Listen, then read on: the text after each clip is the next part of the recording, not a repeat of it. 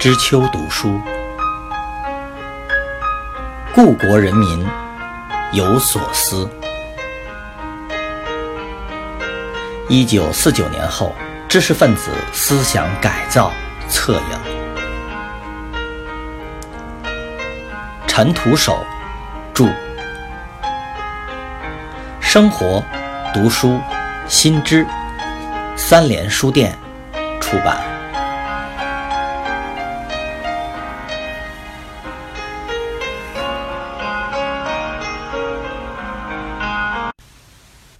冯定，大批判困局中的棋子。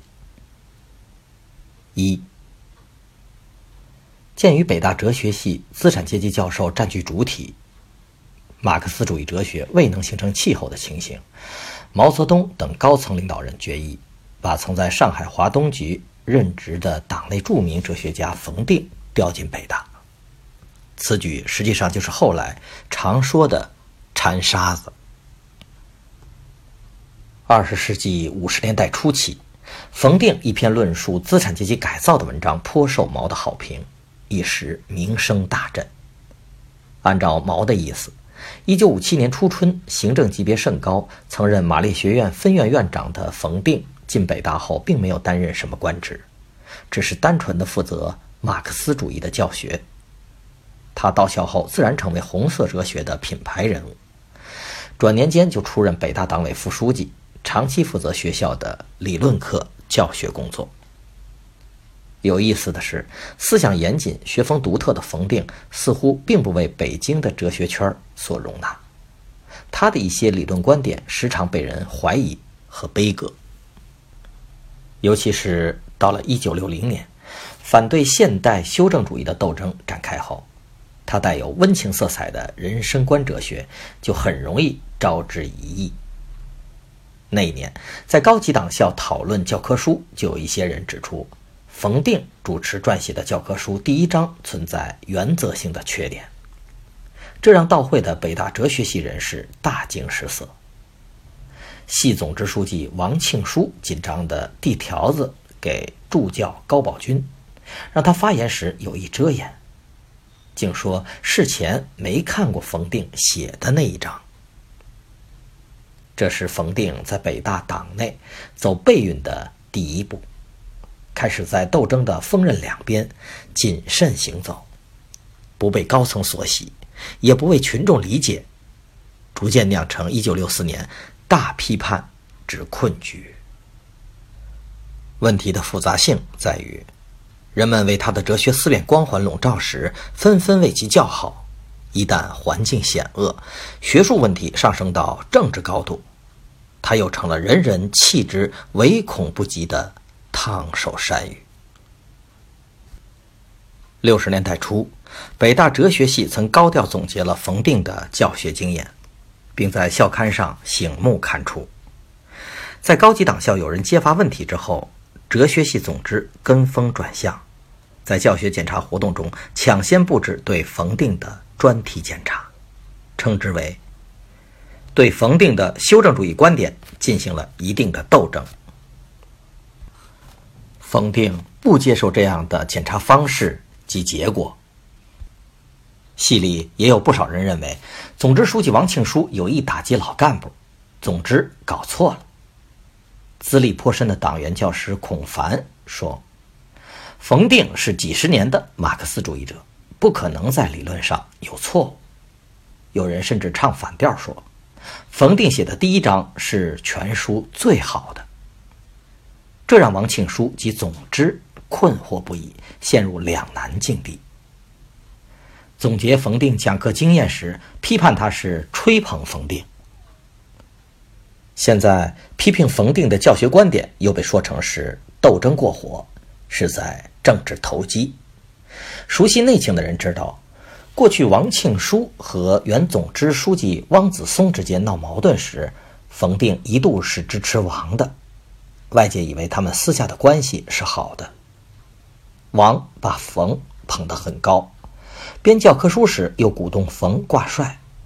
为了表示祝贺编书成功，还特意请人写了《红书颂》。就在检查教学的敏感之时，冯还请王吃饭。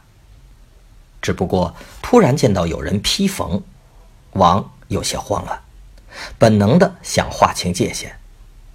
据说听到冯定问题被揭发时，王的第一个反应是：糟了，全国先进工作者代表大会，我们是上不去了。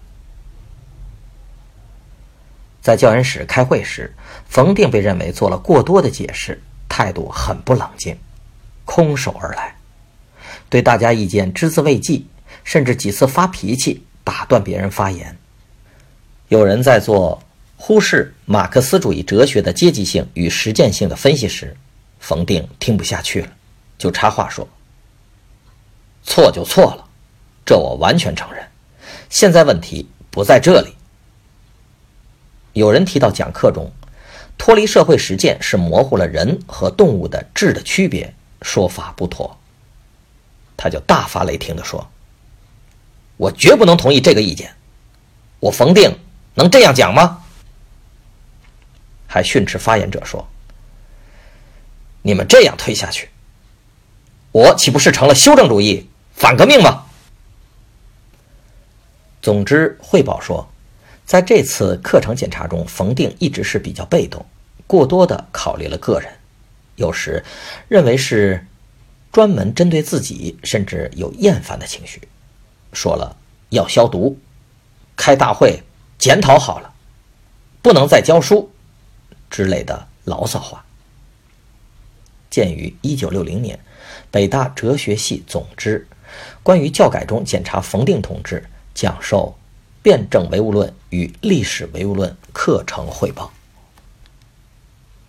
一个堂堂的学校党委副书记、资深的哲学家，居然被这样整治，他无法冷静面对这样的挑剔方式。他拒绝再去参加教研室会议。总支书记王庆书就上门做工作，希望他应该主动耐心听取群众的意见，改变被动的情况。冯定只好说：“既然群众有意见，就再参加一次。”但没有时间认真考虑问题，只表示一个态度好了。他颇为伤感地对总支的人说：“我不冷静啊，这是气质问题，不能控制。我就是这样争论问题。过去在莫斯科学习时，我就这样。”高级党校此次围攻教科书，让冯定心生余悸，使他后来每次经过高级党校就心跳，情绪一直不快。正在此时，中央高层对冯定问题有一个指示下达：在讨论中不要急于戴政治帽子，这让骤变的形势有所缓和。校党委继续安排冯定讲授《毛选》四卷和历史唯物主义专题课，并负责培养重点师资，这样就让冯定逃过了一次信誉危机。后来社教大批判之时，校党委人士为此检讨道：“对冯定在工作中极端不负责任是有所察觉的，对他的资产阶级处世哲学和错误的理论观点也是看到了。”但思想麻痹，没有追查下去。鉴于党委宣传部副部长钟哲明，一九六五年十月二十五日哲学系整风大会发言语。陆平在四清运动扫尾之时，一九六五年十二月三十日也在会上承认，学校党委长期以来未发现冯定的修正主义。叫他领导哲学系十来年，是犯了严重的错误。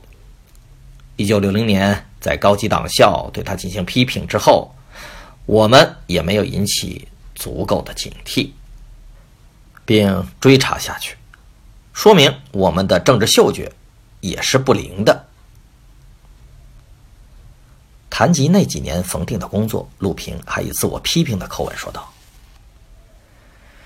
因为。”认为他是老干部、党员哲学家，就盲目的信任他了，采取了自由主义态度，放松了党组织对他的监管，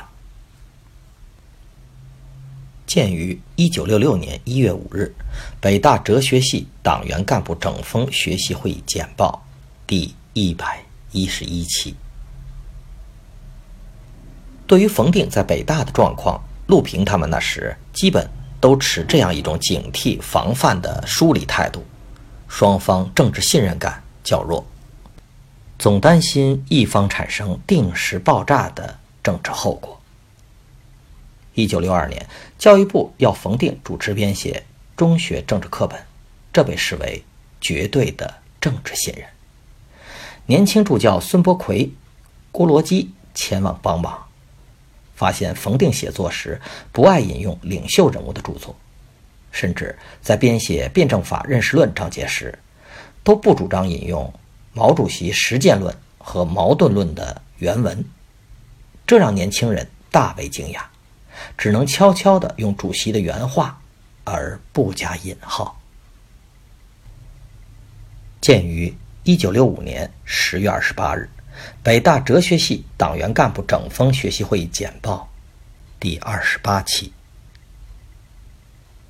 冯定这种不为上、平时的学术个性，确实为以后的悲剧埋下了祸根。